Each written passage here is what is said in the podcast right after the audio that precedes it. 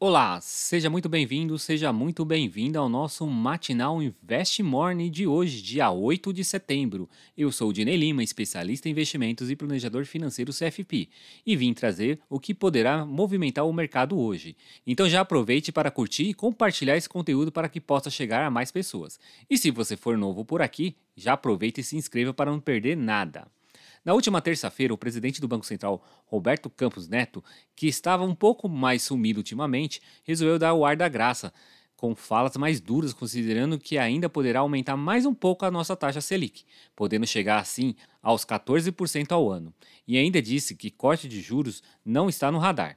Com isso, o Ibovespa acabou caindo 2,17% aos 109.764 pontos. Ontem foi feriado da Independência e não tivemos pregão em nossa bolsa de valores. Hoje o mercado irá estar digerindo como foram as manifestações que haviam sido programadas em todo o país. O presidente da República participou do evento cívico em Brasília e tentou usar um tom mais moderado em seu discurso, evitando falar do STF, mas criticou as pesquisas eleitorais. Depois ele foi para o Rio, onde realizou a sua motociata com apoiadores e destacou sua postura cristã. Segundo a reportagem Folha, empresários de diversos setores disseram que as manifestações estavam dentro do esperado e relataram um certo alívio por não terem inflamado seus apoiadores. A cerimônia de 7 de setembro em Brasília não teve a presença dos presidentes do Congresso Nacional, o senador Rodrigo Pacheco, e do deputado Arthur Lira, e do presidente do STF, Luiz Fux.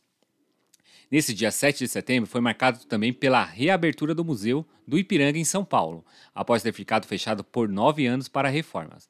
Alguns alunos de escolas públicas e familiares dos operários que ajudaram na reforma puderam realizar uma visita guiada por personagens históricos da nossa cultura.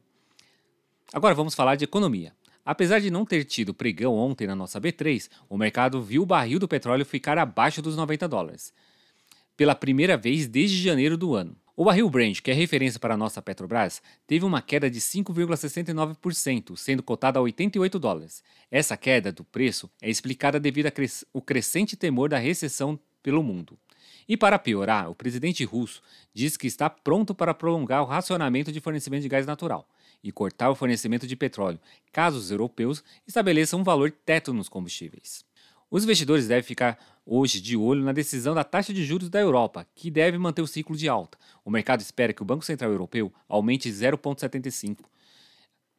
E as bolsas americanas terminaram o pregão de ontem em alta após o relatório do livro Bege. A SP 500 avançou 1,83%, a Nasdaq cresceu 2,14% e a Dow Jones subiu 1,4%. As perspectivas de crescimento econômico futuro permanecem geralmente fraca, em um momento em que o aumento de preço dos alimentos e dos aluguéis força os consumidores a mudar os gastos para o essencial, de acordo com o livro bege do Federal Reserve, divulgado nesta quarta-feira.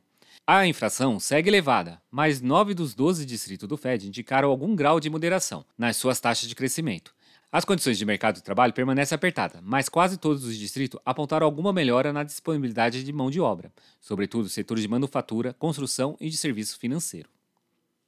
Indo para a agenda econômica, hoje teremos dados da inflação medida pelo IGPDI de agosto. O mercado está aguardando uma deflação de 0,44%. Já nos Estados Unidos, deve ser divulgados os números dos pedidos de seguro-desemprego. E na Europa, a divulgação da nova taxa de juros pelo Banco Central Europeu. Vou ficando por aqui, bons negócios e te vejo no próximo Invest Morning. Então, até lá!